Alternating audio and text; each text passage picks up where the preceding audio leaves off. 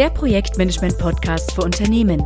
Mit Expertenwissen rund um Projekte, Portfolios und Ressourcen.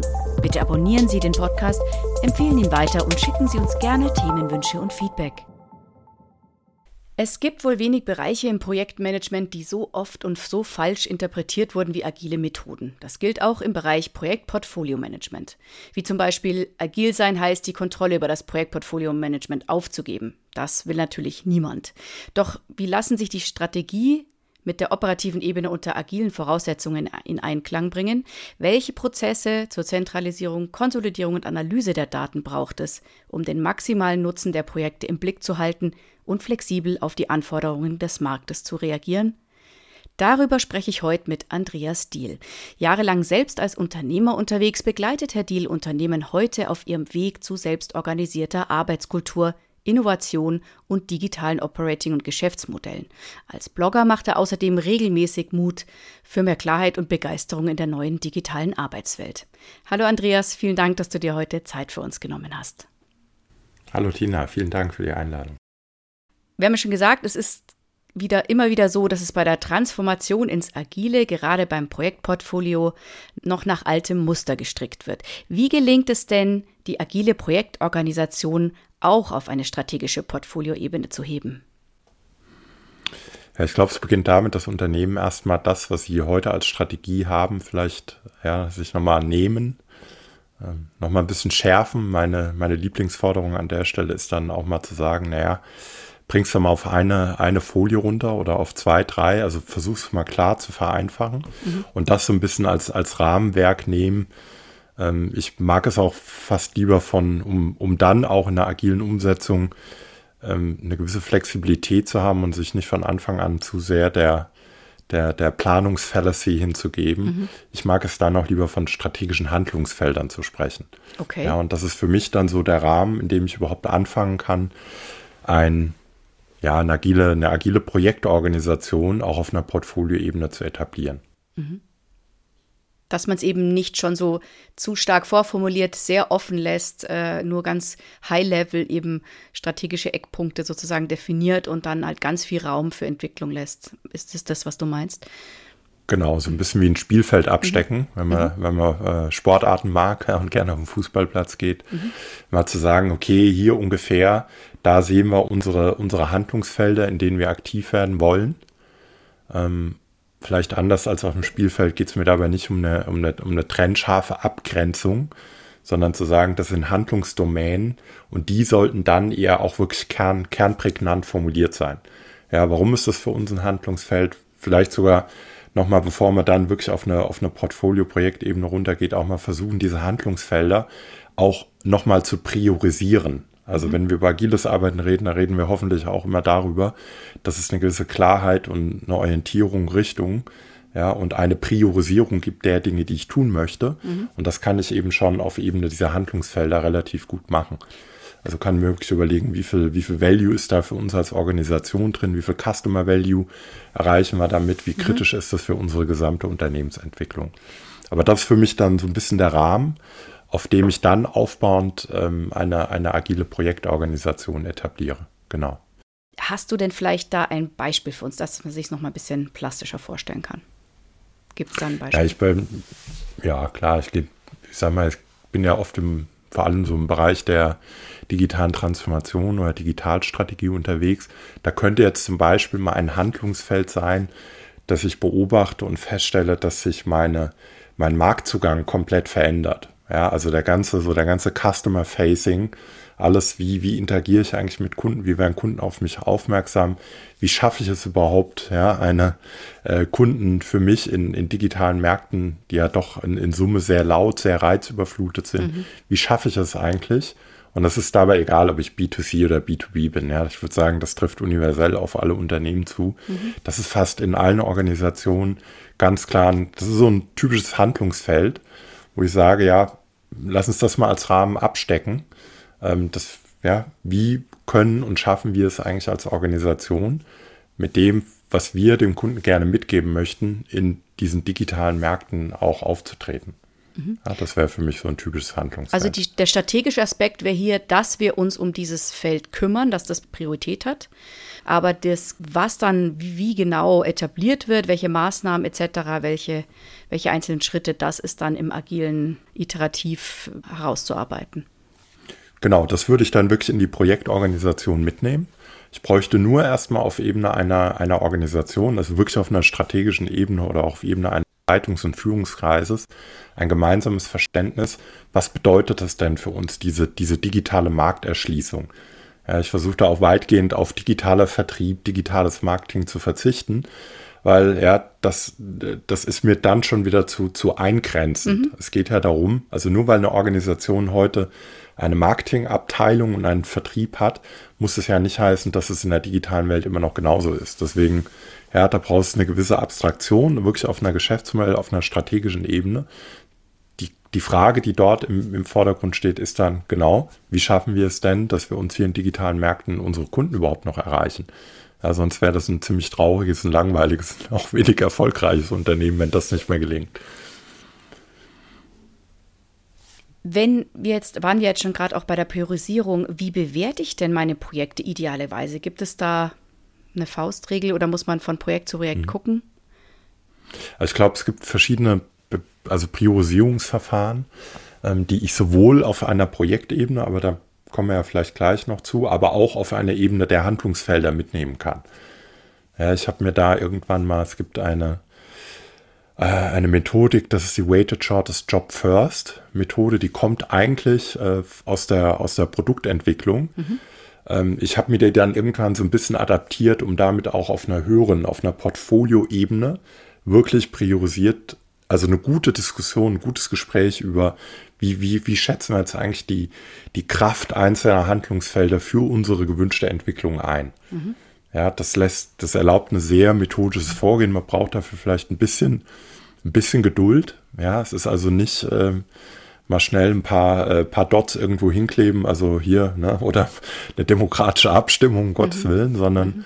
sagen, nee, wir reden jetzt mal drüber und schauen uns unterschiedliche Dimensionen eines Handlungsfeldes wirklich an und ganz wichtig, und wir nehmen uns die Zeit dafür, diese Domänen auch überhaupt mal für uns zu verstehen und zu erfassen, mhm. ja, und zu begreifen, was das für uns bedeutet. Mhm.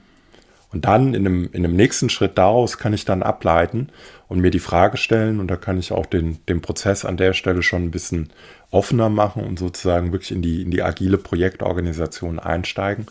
Die erste Frage würde sich jetzt daraus ableiten lassen, wenn ich so ein Handlungsfeld mal priorisiert habe.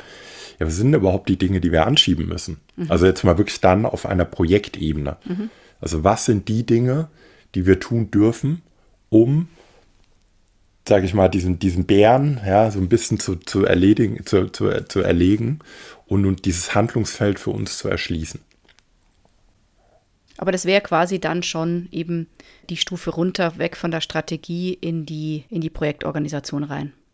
Äh, genau, aber am Ende ist ja auch nur das, ich sag mal, das Portfolio meiner Projekte. Also ich bin da nicht, oder in, in meiner Logik her ist ja auch die, das, die priorisierte Liste mit den Projekten, die ich vorantreiben möchte, mhm. ist ja auch Ausdruck meiner Strategie. Ja.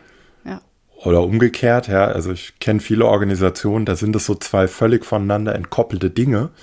Es gibt eine Strategie und dann schaut man sich das Projektportfolio an und denkt, äh, Leute, ich verstehe es nicht. Ja, weil eine Strategie hat ja auch damit was zu tun, wie ich meine Ressourcen, sei das jetzt, jetzt Zeit von Menschen aber auch meine Budgets, Kapitalmittel ja. irgendwie einsetze. Mhm. Genau. Mhm. Und wenn das nicht zusammenpasst, also auch da ist ein, mein Lieblingsbeispiel, ja, äh, Digitalstrategie. Und dann guckt man so ein bisschen rein in die Organisation, ja. dann stellt man fest, es ist irgendwie ein armer Teufel, der den, der den Titel Digital irgendwas trägt. Mhm ja, der, der, der, der, der dann dafür Sorge tragen soll, dass ein, ein, ein Portfolio von Digitalinitiativen einer Organisation, die null digitale Kompetenz hat, nach vorne gebracht wird. Gleichzeitig werden aber, keine Ahnung, auf 1000 Leute 25 Controller beschäftigt, wo ich dann sage, ähm, ihr habt, also ihr habt keine Digitalstrategie. Das steht zwar in Wishful Thinking auf ein paar PowerPoint-Folien, aber ihr habt ja gar keine, gar keine Kompetenzen, ihr habt keine Leute, ihr habt keine, keine finanziellen Mittel, die überhaupt eine Umsetzung dessen ermöglichen. Und dann ist es auch egal, was in irgendeiner Projektliste steht. Ja, also ich versuche immer erst das Handlungsfeld zu, zu klären, zu verstehen, dann daraus so ein bisschen abzuleiten, ja, okay, was gibt es denn dort überhaupt für Projekte, die Sinn machen, um dieses Handlungsfeld für sich zu erschließen? Wenn wir nochmal zurückkommen zur Priorisierung, Hast du noch mal ein Beispiel, wie du jetzt priorisieren würdest? Also vielleicht, dass man noch mal ein Gefühl dafür kriegt, wenn da zwei vielleicht ähnlich wichtige ähm, Aspekte hochkommen als ähm, strategisch wichtige Punkte, wie man dann ein bisschen filtern kann, was mache ich zuerst, wenn ich jetzt nur eins erstmal machen kann, zum Beispiel. Mhm ich auch, wie gesagt, auch die Projektpriorisierung, die mache ich gerne mit einer Weighted, mit der Weighted Shortest Job First Methode. Mhm. Ja, warum? Weil das einen sehr strukturierten Zugang, äh, Zugang ermöglicht. Und am Ende ist ja jede Priorisierung, egal welches Verfahren man sich anguckt, mal relativ einfach formuliert. Es ist immer eine Abwägung von erwartetem Nutzen und Kosten. Mhm. Ja? Ähm, erwarteter Nutzen ist per se mehrdimensional. Also, und das bildet eben diese Weighted Shortest Job First Methode extrem schön ab.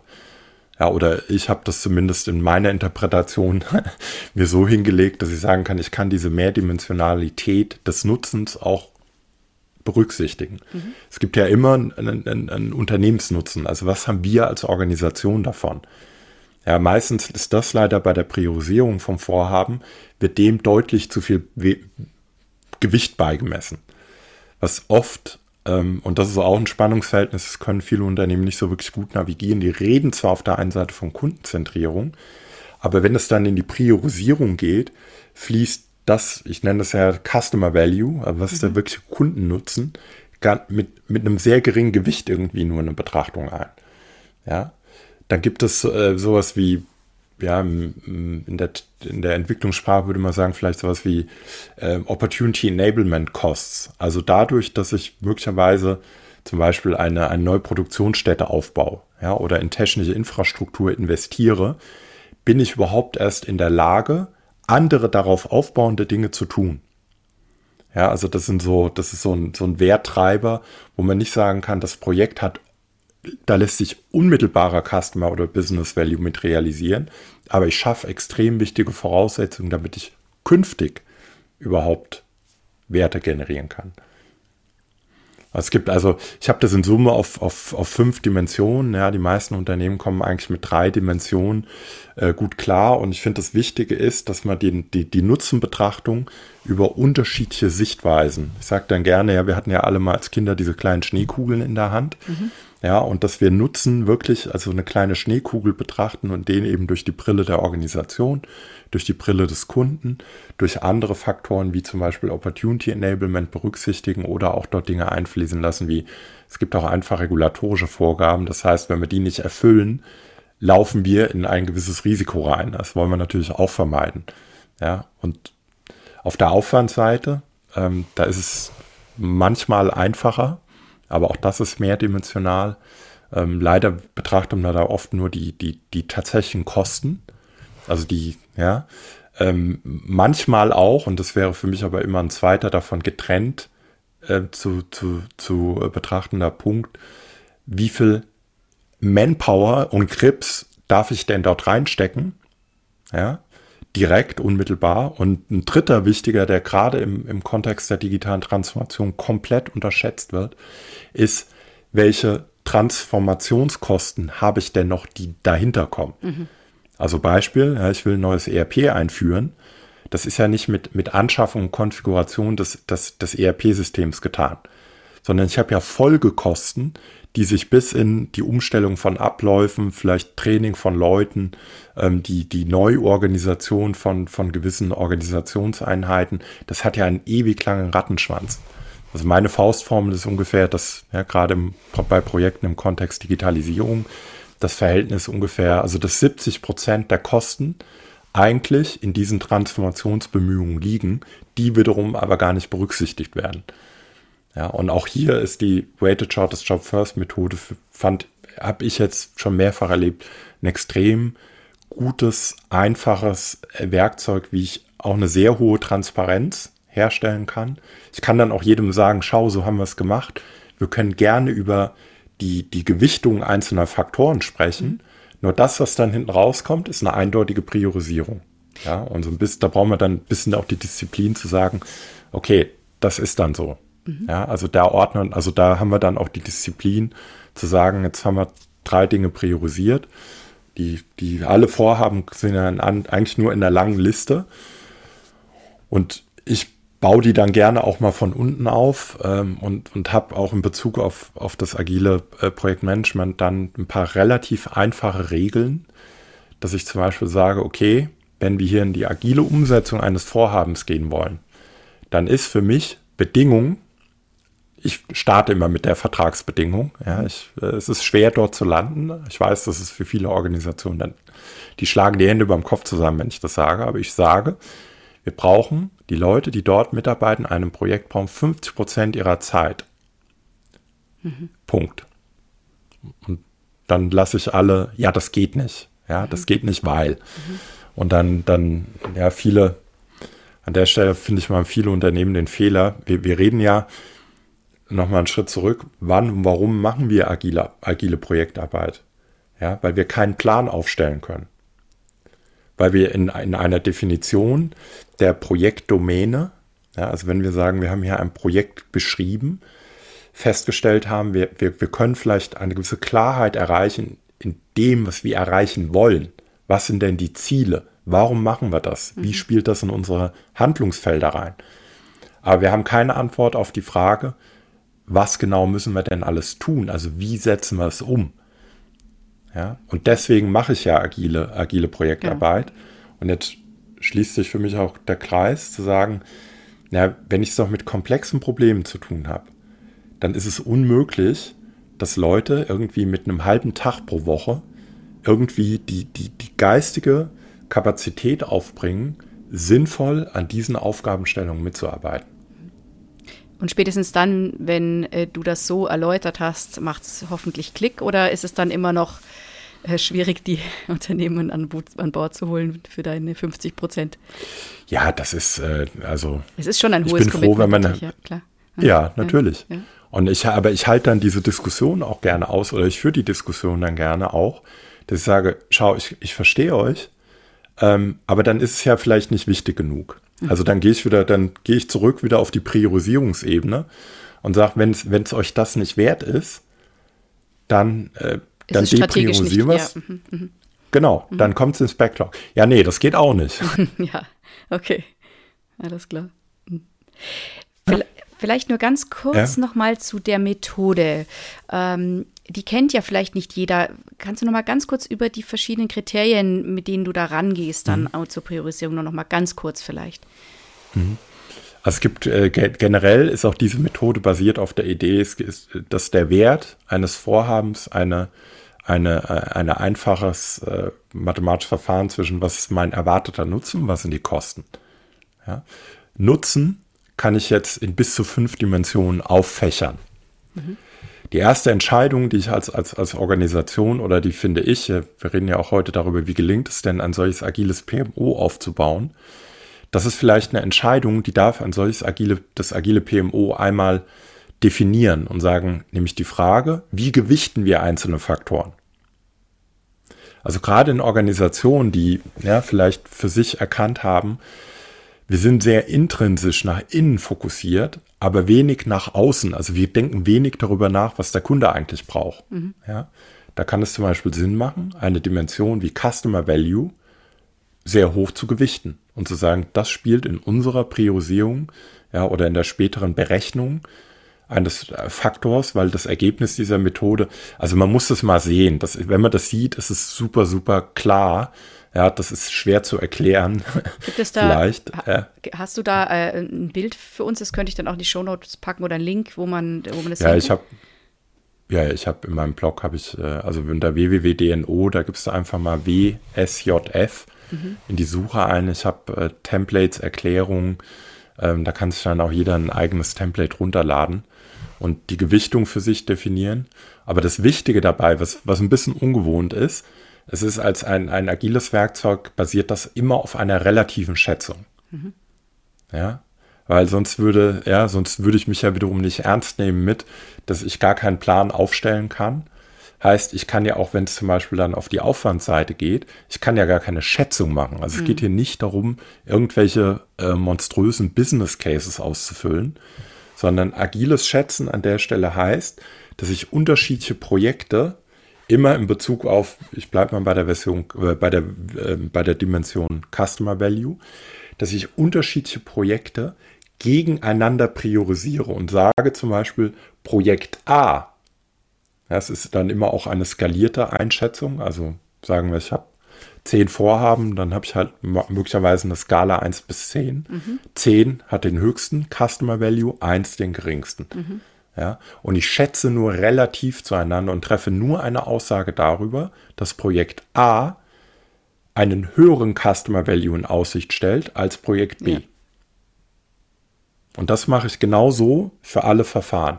Das ist auch der Grund, warum ich immer ein bisschen Zeit brauche. Also ich würde ja, sagen.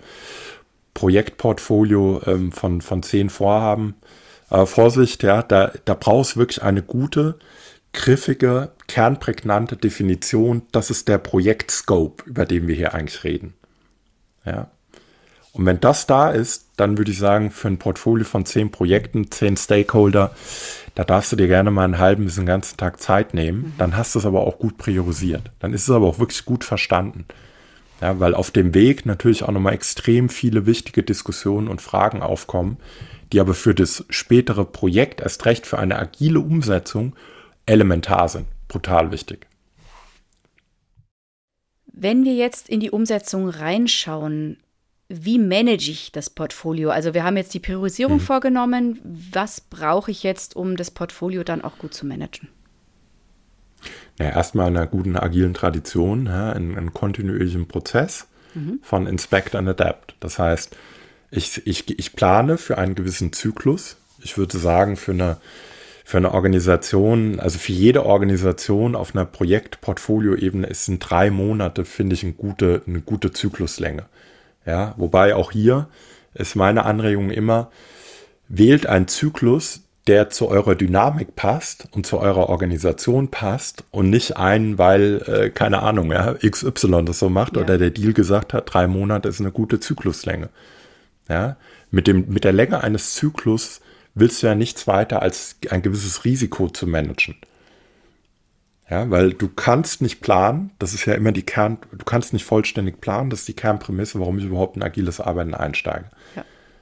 Das heißt, ich plane immer nur auf, auf einen, einen kurzen Zeitabschnitt, ja, und der Zyklus sollte dem einer guten Diskussion folgen, wie, wie, kann ich, wie kann ich das denn überhaupt? Ja? Wo, wo habe ich vielleicht einen guten, einen guten Aufschlag? Wo genau kann ich denn ja, habe ich noch genug Sichtweite, dass ich auch einen sinnvollen Plan für einen jeweiligen Zyklus mhm. überhaupt aufstellen kann. Also nicht zu kurz, weil mhm. dann kann man den ganzen Zyklus nicht durchlaufen, aber auch nicht zu lang, um das Sichtfeld nicht zu verlieren.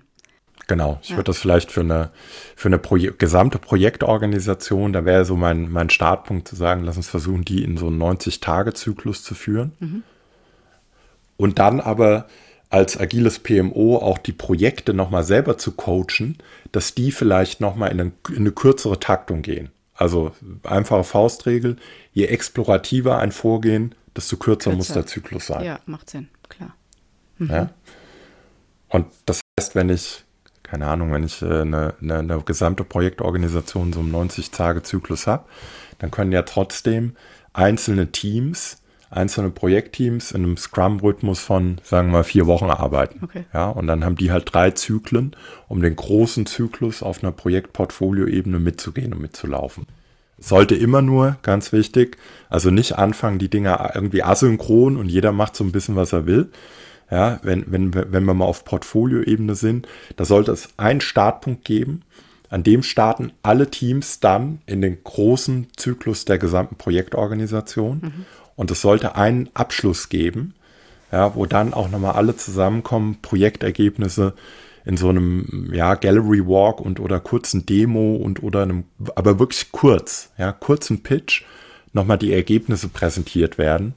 Da kann man zum Beispiel wunderbar auch eine, eine OKR-Methodik mit andocken, ja, um, um dem Teams oder auch dieser gesamten Projektorganisation nochmal ein bisschen mehr Rahmen zu geben und ein einfaches Format und Werkzeug zu etablieren, wie können wir eigentlich effektiv und effizient über Ziele sprechen. Ja, dann zum, zum Schluss des Zyklus, und das, das ist extrem wichtig, ja, weil also wir reden ja über alles, worüber wir reden. Äh, Projekte, welche Projekte mache ich denn? Das sind ja Entscheidungen. Mhm. Ja, das Wort darf man sich aber auf der Zunge zergehen lassen. Ich muss mich ja auch scheiden manchmal. Das heißt, auch am Ende eines jeden Projektzyklus von 90 Tagen darf ich mir die Frage stellen, und was ist jetzt nicht mehr erfolgsversprechend genug? Das Weil auch da, also ich, mhm. das wird immer wieder gerne wahrscheinlich auch unter den Teppich gekehrt, oder? Oder wird dann einfach weitergemacht? Ja, natürlich. Ja, klar. Ja, klar. Mhm. Das haben wir doch angefangen. Ja, also in guter alter Manier. Äh, das hat mal angefangen.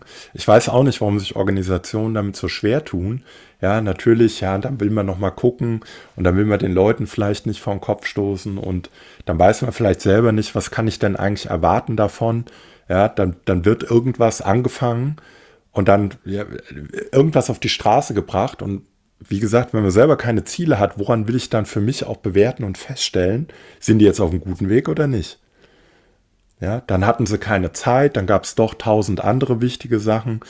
Ja, wo ich sage, Leute, dann, dann, dann parkt es doch in eurem Backlog. Ist ja vollkommen in Ordnung. Ja, ihr könnt halt nur mal Zeit, die wächst halt nicht auf Bäumen. Nur wenn ihr was macht, wenn ihr euch hier gewissen explorativen oder auch ja, Aufgaben stellt, die eine gewisse Komplexität in sich haben. Und immer wenn wir über Digitalisierung, Digitaltransformation sprechen, digitale Produkte erst recht, habe ich es immer mit einer gewissen Komplexität zu tun. Das kann ich nur agil managen und dann gebt den Leuten doch bitte auch Zeit mit einer gewissen Hingabe und einem gewissen Commitment an diesen Themen auch zu arbeiten. Aber gerade hier ist wahrscheinlich auch die Krux, wenn ich mit Hingabe an etwas arbeite, ist es natürlich psychologisch gesehen schwieriger, auch wieder loszulassen, ne? weil ich dann natürlich ja, weil es dann ja. mein Baby ist sozusagen und das möchte ich dann vielleicht nicht mhm. einfach wieder aufgeben. Ne? Also ein, wie, wie, ja. wie coachst du da die Leute oder wie, wie schaffst du das, die Leute das da ein bisschen lockerer mh. zu machen oder ja? Also man, man, man, nennt es ja in der Verhaltenspsychologie auch, wird auch unter anderem der IKEA-Effekt genannt oder mhm. Sunk-Cost Fallacy, nämlich die Beobachtung, die, die, die schadhafte Tendenz, muss man ja fast sagen, ja, an Dingen festzuhalten, in die wir selber viel Arbeit investiert haben. Ja, und ich versuche das immer so ein bisschen im, schon in der, in der Anmoderation eines Projektes, ja, da bin ich so ein bisschen Design Thinking getrieben. Ich versuche die Leute immer auf die Spur zu führen und zu sagen, welches relevante Problem wollt ihr denn für wen lösen? Und die Leute, die sollen aufs Problem committed sein und nicht auf ihre Lösung. Ja. Also das ja? wäre so der Weg raus aus der Falle. Die, die Problemorientierung. Genau, das ist mhm. genau ein extrem hoher Problemfokus und Kundenorientierung und zweitens aber auch kurze Zyklen. Weil wenn ich einen langen Zyklus, wenn ich jemandem ein Jahr Zeit gebe, ja, ja. irgendwas zu machen, dann hat er so viel Zeit und Hirnschmalz investiert. Natürlich, dann es wird immer weh. schwerer, je länger es mhm. dauert. Mhm. Wenn ich, in, ja, wenn ich die Leute auch, auch in so einem Design Thinking vorgehen, aber auch ermutige und anrege und zu sagen, mach, mach kurze, viele, viele Iterationen, gib dem Kunden viel Prototyping, ja, und er entscheidet, ob das für ihn wert stiftet oder nicht. Nicht ein Gremium, nicht, nicht wir. Ja, der Kunde entscheidet, ob, und bitte, wenn ich jetzt sage Kunde, dann meine ich damit immer jemanden, der von einer Projektarbeit profitiert. Also Kunde kann auch ein interner Kunde sein. Ja, aber der hat ja auch Probleme. Vielleicht. Ja, also wenn ich eine neue Anwendung für, für Reisekostenbelege einführe, mal als Beispiel, dann, dann ist er der Anwender und dann ist er mein Kunde und ich löse hoffentlich für ihn auch ein Problem. Sonst wird es wiederum sch schwer, äh, das Ding auch wirklich, die, die Anwendung nachher wirklich auch erfolgreich einzuführen. Ich mache mir da mittlerweile auch als Berater einen Spaß draus. Ne? Mhm. Wenn, wenn mich jemand anruft und sagt, du können wir mal reden, dann ist meine allererste Frage immer aus so einer Design Thinking Perspektive, welches Problem wir eigentlich lösen können. Ja, und da sind wir durch diese weichgespülte Corporate Language teilweise so versaut, ja, nee, wir haben keine Probleme. Ja, ja, darf, dann ja. ist es doch blöd, dann ist es doch blöd, einen Berater zu beauftragen, oder? Das ist doch total bescheuert. Also ich sage da, ich sag da auch ganz frech, ist mir auch viel zu langweilig. Mhm. Äh, ich will ja nicht irgendwas machen, ich will helfen, euch besser zu werden. Und wenn ihr keine Probleme habt, dann, dann ist es doch blöd. Und dann gehen so Sätze immer weiter mit, ja, okay, nee, wir haben nur Herausforderungen und wir hatten gerade das beste Jahr der Firmengeschichte. I don't know. Ja, da muss ich mir fünf Minuten meiner Lebenszeit anhören, wie toll ein Unternehmen ist, aber warum sie trotzdem Berater brauchen. Ich weiß nicht, warum Unternehmen sich so, also für, für, für mich, ne, aus so einer Design Thinking Sicht, ja sind Probleme ja was Tolles. Genau, aber das ist wahrscheinlich, da könnte man einen ganzen Podcast auch noch drüber machen. Das ist einfach genau. diese fehlende, fehlende Fehlerkultur, die wir vielleicht auch besonders in Deutschland, keine Ahnung, haben. Vielleicht auch in anderen Ländern, ich weiß es nicht, aber in Deutschland auf jeden Fall, das beobachten wir auch immer wieder, den Mut zu scheitern oder einfach zu sagen, das war es jetzt nicht, ja, wir lassen es mhm. sein. Es ist wirklich schwierig anscheinend. Also äh, ja, vielleicht muss das Design Thinking auch noch viel mehr in die Köpfe rein, viel populärer werden. Ja, also mein, äh, an der Stelle ist, ich habe ja auch zwei Kinder und ich höre viel, es gibt einen, einen deutschen äh, Psychiater, äh, Manfred Spitzer, mhm. der auch ein Buch geschrieben hat, Digitale Demenz, und der hat mal einen, einen tollen Satz geprägt und das ist eigentlich so, äh, also das kann ja jeder nachvollziehen, der selber Kinder hat.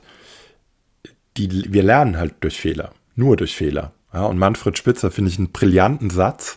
Ähm, der hat mal gesagt, wir lernen, und er bezog das auf das Laufen lernen, ja, mhm. wir lernen von Fall zu Fall. Mhm.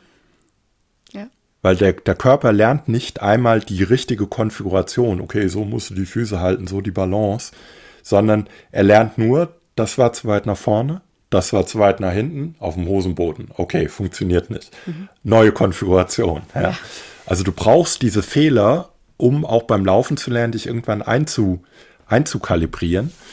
Aber irgendwann, keine Ahnung, in den darauf folgenden 25 Jahren, ja, erste Berufsstation, Uni, Ausbildung, ich weiß nicht, Schule, ist uns diese, diese brillante äh, Kompetenz irgendwie verloren gegangen, zu sagen, komm, wir lernen mal von Fall zu Fall. Wir haben ja schon vorhin das agile PMO angesprochen, wie es so reagieren kann, was es so für Zyklen aufbauen kann. Wie baue ich denn ein agiles PMO auf und vielleicht auch, wo gibt es die Unterschiede dann zu einem klassischen PMO? Hm. Also starten natürlich alles mit, glaube ich, Menschen, die verstanden haben, worum es im agilen Arbeiten geht. Mhm. Ja. Ähm, in einer ich will das jetzt nicht verallgemeinern, aber ja, so manche Projektmanagement-Offices, die ich sehe oder gesehen habe in der Vergangenheit, das hat so sehr, leider Gottes, so sehr bürokratische Züge. Mhm.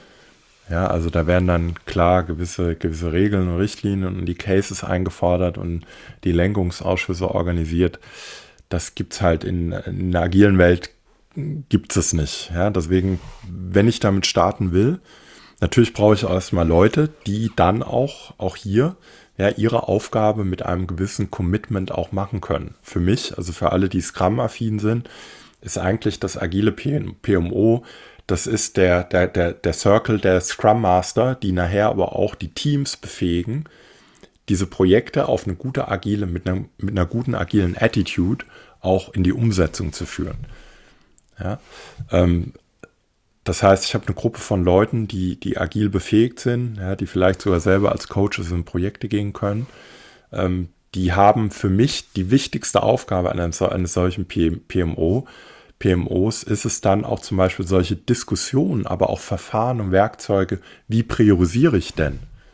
Ja, also wo gehe ich denn und, und auch nicht sich rein als Prozessbegleiter verstehen, sondern vielleicht auch mal den Mut aufbringen, und auch eine Vorstand, eine Geschäftsführung sagen, sorry Leute, das passt hier nicht zusammen. Ja, wir können nicht 38 Projekte ins Rennen schicken und uns hier irgendwie die FTE schön rechnen. Das passiert ja in vielen, ne? Also, ja, ja, ja, ja. Ne, drei FTE sind auf dem Projekt und dann guckst du mal genauer rein, sind irgendwie 27 Leute mit jeweils, keine Ahnung, zwei Stunden pro Monat. Und da wird irgendwie so eine, so getan, ja, als würde man Kompetenz irgendwie klein schneiden und, und ja, Leute werden halt irgendwie nur Maschinen, die dann auch in dem jeweils kurzen Zeitintervall extrem gute Leistung bringen können. Das ist einfach, ja, also ein PMO darf an der Stelle auch gerne so ein bisschen Sparingspartner sein und auch Berater und auch mal sagen, nee, also ja, ich bin hier auch ein Stück weit Hüter des Portfolios. Ich schütze mit so einer ja, Servant Leadership äh, denke oder auch Scrum Master denke, ich schütze, ich muss auch die Autonomie, aber auch die, die, die Handlungsfähigkeit der Teams, der Projektteams schützen. Und deswegen kann ich es nicht zulassen, dass einfach immer noch mehr, noch mehr, noch mehr über eine Organisation gekippt wird. Ja, das heißt, ein PMO, ein gutes agiles PMO sollte für mich Rahmenbedingungen setzen. Das gilt sowohl Richtung der, der, sage ich mal, Stakeholder, die für eine strategische Ausrichtung der Organisation zuständig sind. Das gilt dann aber auf der anderen Seite auch für Menschen, die dann in den Projekten an der, an der Umsetzung desselben arbeiten. Ja, und, und dann mit diesen, zu diesen Rahmenbedingungen gehört für mich auch ein blitzsauberer, von, von Kommunikation äh, geprägter Prozess, als Organisation immer wieder hingeht und sagt, das planen wir, das priorisieren wir jetzt für den kommenden Zyklus. Ja, und weniger, also ein bisschen diese Attitude auch, weniger ist mehr. Wir machen lieber wenige Sachen, aber richtig und schauen uns am Ende des Zyklus an, was haben wir, was haben wir gelernt. Und wenn du in so einem agilen PMO bist, dann schaffst du bitte als allererstes Lenkungsausschüsse ab, weil die brauchst du in so einer Welt einfach nicht. Sondern da gibt es äh, Demos, ja, wo autonom agierende Teams am Ende eines Zyklus präsentieren, was sie gemacht haben. Und dann darfst du da gerne Feedback geben. Aber das Team überlegt sich als autonomes Team, was davon wollen wir denn hören? Ja, und welche Entscheidungen wollen wir denn darauf basierend äh, treffen? Das heißt, im agilen Portfolio-Management, wer sitzt dann in der Regel in den äh, Reviews. Wie spielt denn das jetzt alles zusammen? Ist das agile PMO dann der sozusagen der Moderator dieses Reviews oder wer, wer organisiert dann das Review? Das große Portfolio. Ja, die, genau, das ist jetzt ja einfach eine, eine Abstimmungssache. Also ich würde sagen, ein agiles PMO sollte dafür sorgen, dass es dann am Ende einer Iteration eine solche, ein, ich nenne es lieber Demo-Formate gibt. Ja? Mhm. Ein Demo-Format. Ähm, und ich würde zweitens dafür sorgen, und das ist auch so ein bisschen meine Haltung, mach da eine riesen Party draus. Ja, also wenn du das logistisch einrichten kannst, dann ist halt mal, ja, da gibt es halt mal kein Town Hall, sondern da gibt es halt äh, die Demo der Projektteams und auch da ist, ja, also viele Faktoren, zum Beispiel, wie viel habe ich denn davon? Aber du könntest ja ein Format etablieren, wo am Ende eines Zyklus jedes Projektteam, sage ich mal, drei bis fünf Minuten kurzes Update gibt. Was wollten wir erreichen? Was haben wir auf dem Weg gelernt? Wo sind wir rausgekommen? Kleiner Ausblick für den nächsten Zyklus. Ja. Ähm, ich habe das schon teilweise gemacht und dabei PowerPoint verboten, damit die Leute gar nicht in die Falle fallen, äh, extrem ausufernde Folienschlachten. Ja, Wollte sondern ich gerade sagen, drei bis, drei bis fünf Minuten ist kurz, gell? Also das ist Ja, klar, Das ist auch eine. Fähigkeit, etwas Ja, so kurz aber drei bis fünf Minuten frei zu reden ist wiederum gar nicht so einfach. Mhm, das stimmt. Ja. Und also wenn mir das gelingt, dann sage ich, naja, da darf doch jeder kommen. Ja, also da kann man, da kann man ja auch mal auf eine andere Art drüber nachdenken und sagen, keine Ahnung, wenn ich eine Organisation von, von, von 500 Mitarbeitern habe, ja, lad doch jeden ein. Darf doch jeder kommen und dann machst du sie, vielleicht machst du, es- machst du sie auch mal, mal hybrid oder du machst sie nur äh, digital. Das ist ja egal, dann, dann lass doch 100, 150 Leute kommen. Jeder pitcht kurz, drei bis fünf Minuten, was haben wir erreicht? Und im Anschluss kann es ja dann noch in so einem ja, World Café Format noch ein Breakouts geben, das dann nochmal vertiefend jeweils in die Themen nochmal eingestiegen wird und da nochmal ein bisschen ausführlichere Gesprächsrunden und, und Feedbackrunden stattfinden. Also ich finde, meine Einladung ist immer, dass, ne, ich bin da weit weg von zu sagen, mach es genau so. Das Einzige, was ich sage, etablieren festen Zyklus. Es gibt keine, es gibt keine Abnahmen und es gibt keine Lenkungsausschüsse, sondern ich habe es mit einem agilen Umfeld mit autonomen Teams zu tun und ich kann maximal ähm, ja, meine, meine Eindrücke vermitteln und darf ihnen aber die Entscheidung überlassen, wie sie damit umgehen. Wenn ich meine oder die Tendenz habe, nachsteuern zu müssen, dann ist die Wahrscheinlichkeit sehr, sehr hoch, dass ich bei der Definition eines Projektes nicht klar genug war, dass ich mir nicht genug Zeit genommen habe zu sagen, worum geht's hier denn eigentlich? Ja, was sind denn die Ziele, die ich erreichen will? Wie, wie, was rätst du denn in so einem Fall, wenn man tatsächlich in die Falle reingerutscht ist, am Anfang nicht genu genau genug gewesen zu sein? Was, wie würdest du dann empfehlen, dann diese Nachschärfung vorzunehmen, Mhm. ohne dass man jetzt da Teams verprellt oder ähm, eigentlich das Agile wieder untergräbt? Mhm, Ja, indem ich das einfach transparent mache. Das, das sind ja zwei Ebenen. Ne? Wenn immer also ich unterstelle Leuten meistens nur Gutes. ja, wenn jetzt ein, sage ich mal in dem Fall, ein Stakeholder in ein Projekt reinkrätscht, dann würde ich unterstellen, okay, warum ist das so? Ich würde mich fragen, warum ist das so? Mhm. Ja, und würde dann eher dafür sorgen, sagen, okay, Leute, mal kurz auf eine Metaebene, völlig von dem, was er hier jetzt reingegeben hat, nochmal abstrahieren und sagen auf einer Metaebene, Moment mal, was war das Ziel und warum ist das, was du jetzt hier reingeben willst, was hat denn das mit dem Ziel zu tun? Ja, also ich würde immer wieder auf eine, warum machen wir dieses Projekt überhaupt? Wer ist eigentlich nochmal der Kunde? Welches Problem wollen wir nochmal lösen? Gehen und somit dann auch inhaltliche, sag ich mal, Nuancen, unterschiedliche Geschmäcker äh, völlig rausnehmen aus der Diskussion ja, indem ich mich immer wieder frage, was ist denn eigentlich der ähm, Corporate Word zu benutzen, aber sind so ein bisschen der Scope mhm. eines Vorhabens. Mhm. Ja, macht das Sinn? Also ich würde es ja. immer, ich würde ich würde da nur tra total transparent mit umgehen, mhm. auch völlig vorurteilsfrei mhm. und auch, ja, auch, auch das erlebe ich mitunter, dass man den, den Stakeholdern dann so ein bisschen so vor den, so sage ich mal, in der, vor den Kopf stößt und sagt, du mhm. hast, also ein bisschen überzogen gesagt, du hast ja gar nichts zu melden. Mhm. Ja, das, äh, sondern einfach einen Austausch suchen, weil auch den Leuten unterstelle ich, dass sie ein, ein, ein Interesse, ein wohlwollendes Interesse am Gelingen eines Projektes haben. Mhm. Mhm. Ja. Also klar, es gibt sicher immer wieder äh, Leute, die aus der Reihe tanzen und die dann irgendwie ähm, irgendeinen Spleen ausleben müssen oder plötzlich irgendwelche Sachen, die ihnen jetzt just eingefallen sind, versuchen da noch durchzudrücken. Aber da kann man dann ja natürlich auch gucken, was macht Sinn noch zu integrieren, was ähm, das halt einfach zu hinterfragen, aber offen damit erstmal umzugehen, wie du vorschlägst, genau. Mhm.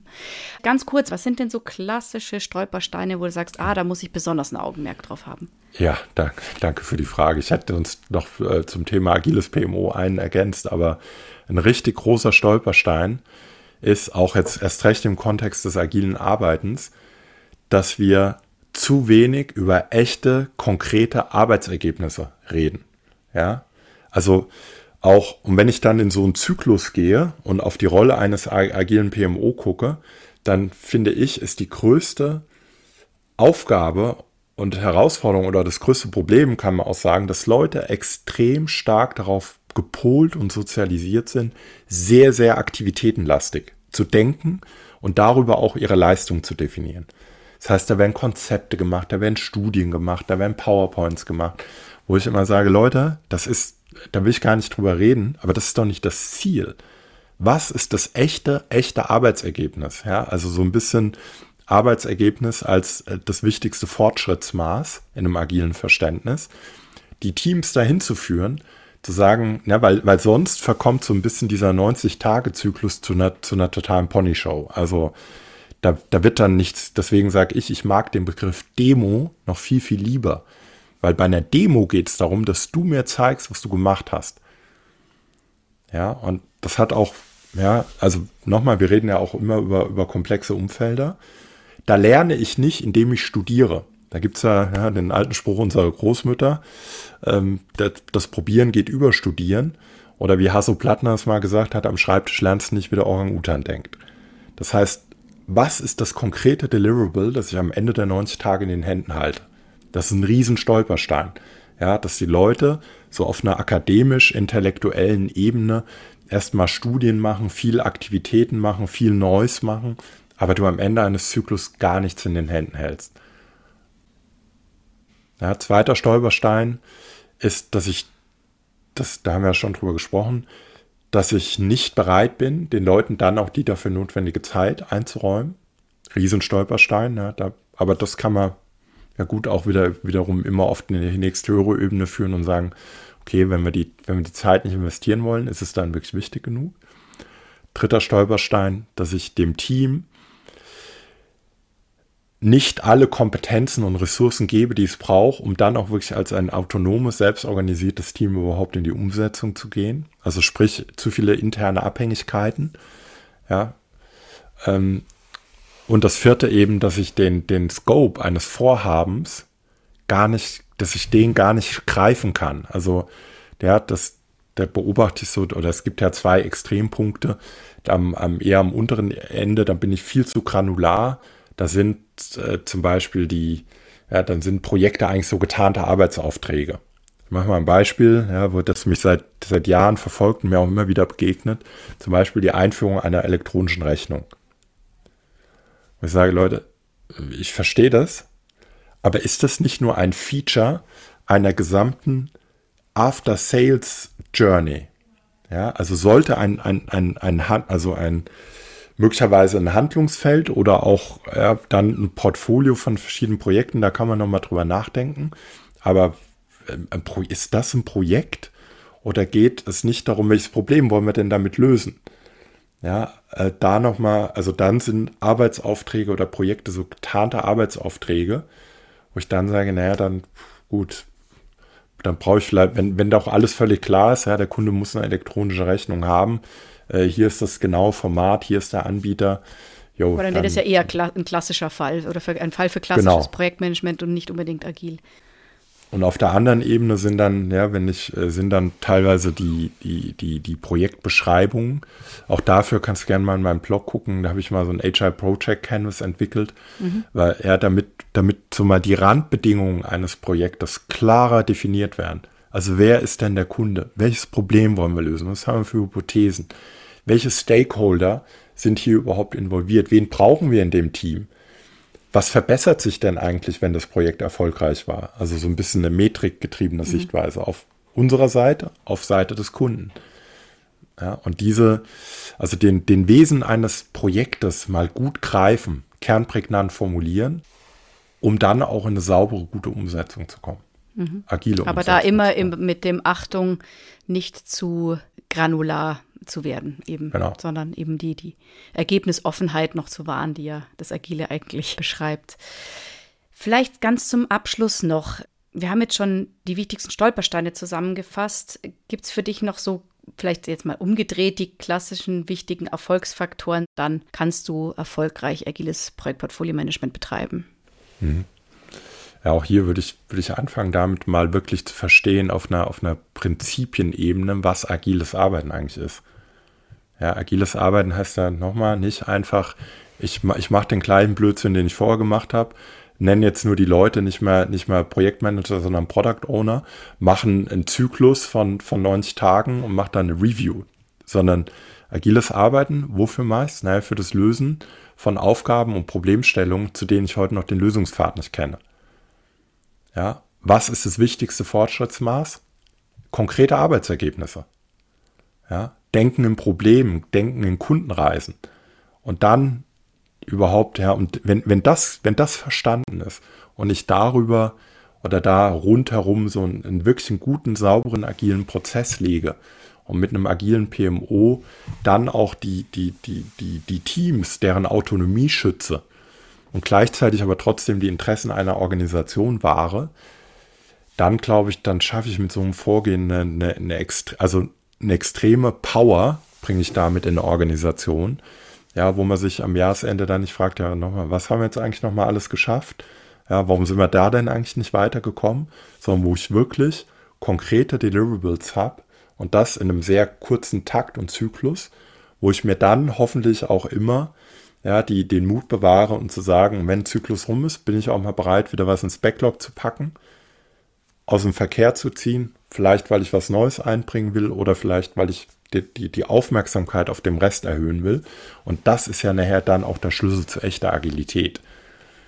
Ja, also, dass ich mir immer Wahlmöglichkeiten offen lasse und auch einen, einen großen Entscheidungsspielraum beibehalte mit einem guten, guten Takt. Und ich finde, wenn, wenn, wenn man so einen Prozess sauber aufsetzt, macht es auch extrem viel mit der, mit der Kultur einer Organisation.